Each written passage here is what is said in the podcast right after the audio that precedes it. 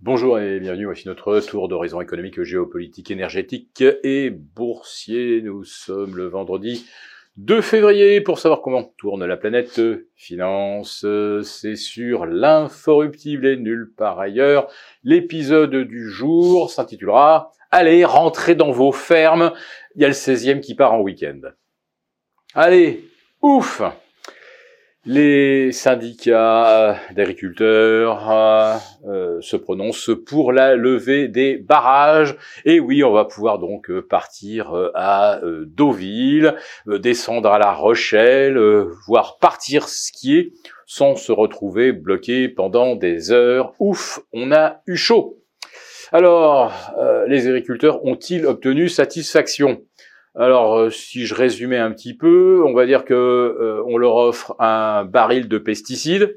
Oui, on va pouvoir de nouveau traiter les, vergers avec euh, certains produits anti-insectes, interdits en France mais autorisés chez nos voisins. Les travailleurs sans papier vont être régularisés, en tout cas leur régularisation sera rendue plus facile. C'est quand même une bonne nouvelle aussi pour ceux qui exploitent des vergers, parce que la main-d'œuvre euh, française est évidemment inabordable. Quand on sait qu'au sud de l'Espagne, euh, on importe massivement des Marocains et au sud de l'Italie des Tunisiens, qui sont payés 2 euros de l'heure, évidemment, euh, le petit saisonnier qui vient dans le Languedoc, lui, coûte beaucoup plus cher. Bref, l'exploitant n'y arrive plus. Et quoi d'autre? Eh bien, euh, ils ont obtenu également satisfaction sur les jachères, ce qui consistait à mettre 4% des terres au repos. On va dire que c'est quelque chose qui se pratique dans l'agriculture depuis euh, la nuit des temps. La jachère, c'est connu depuis le Moyen Âge, hein, pour laisser reposer la terre. Bon, certains agriculteurs veulent absolument euh, ensemencer toutes les surfaces. Bon, bah très bien, ça leur évitera de perdre 4 ou 5% de chiffres. Mais attention, il s'agit euh, d'une mesure de suspension temporaire. Autrement dit, dès que les gens auront un peu oublié, paf, on remettra la directive en place. Et puis ben il y a euh, Bruxelles. Alors là, Bruxelles, euh, ils ont vu arriver les tracteurs, un petit peu de fumier. Mais euh, globalement, pour l'instant, ils n'ont renoncé à rien et surtout pas aux accords de libre-échange. Et c'est de ça que meurent nos agriculteurs, les céréaliers, les éleveurs français. Oui, Bruxelles, pour l'instant, ne renonce à rien. Il faut que ce soit clair. Mais euh, les agriculteurs sont euh, de retour dans leurs exploitations parce que la FNSEA qui est peut-être quand même plus proche des profils de Bruxelles que euh, du euh, paysan breton, eh bien, euh, donne des directives qui, on va dire, sont aujourd'hui assez bien, qui tombent assez bien pour le gouvernement, avec l'impression que la crise a été réglée sans casse, sans violence, sans dégradation mais je dirais que c'était presque couru d'avance puisque la FNSEA et ses cadres dirigeants appartiennent à l'agro-business. Alors nous allons maintenant faire un petit tour d'horizon quand même euh, des marchés euh, financiers avec de nouveaux records. Ça y est, c'est fait pour l'Eurostox 50 qui se hisse au-delà des 4670.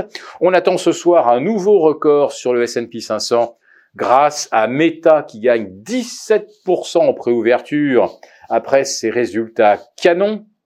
Euh, nous avons également euh, Amazon, attendu euh, en hausse de 7 ou 8%, là aussi des résultats supérieurs aux estimations et notamment toujours de grands succès dans le cloud.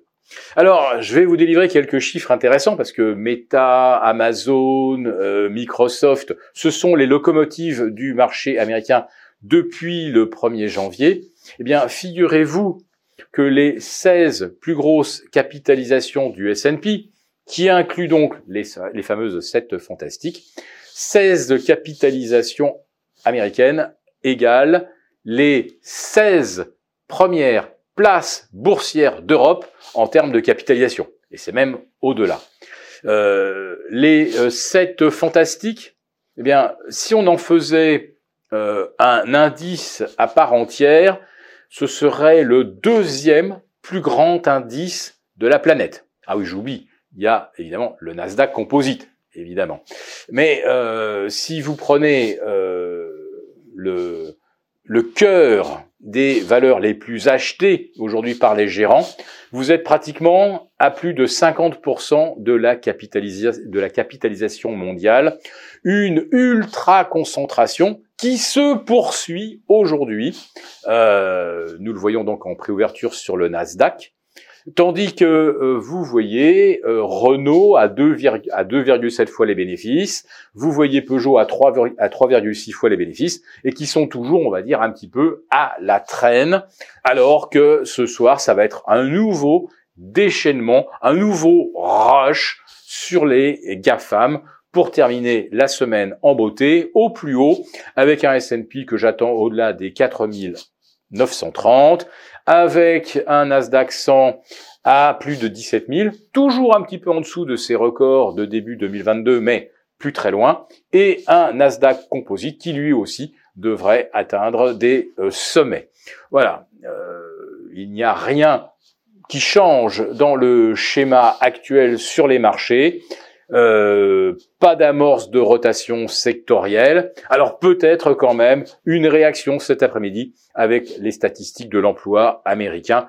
Mais a priori, comme la Fed a déjà euh, tué le suspense pour le mois de mars, même si les chiffres sont robustes, ça ne devrait pas faire flancher Wall Street. Si cette vidéo vous a plu, n'hésitez pas à nous mettre un pouce.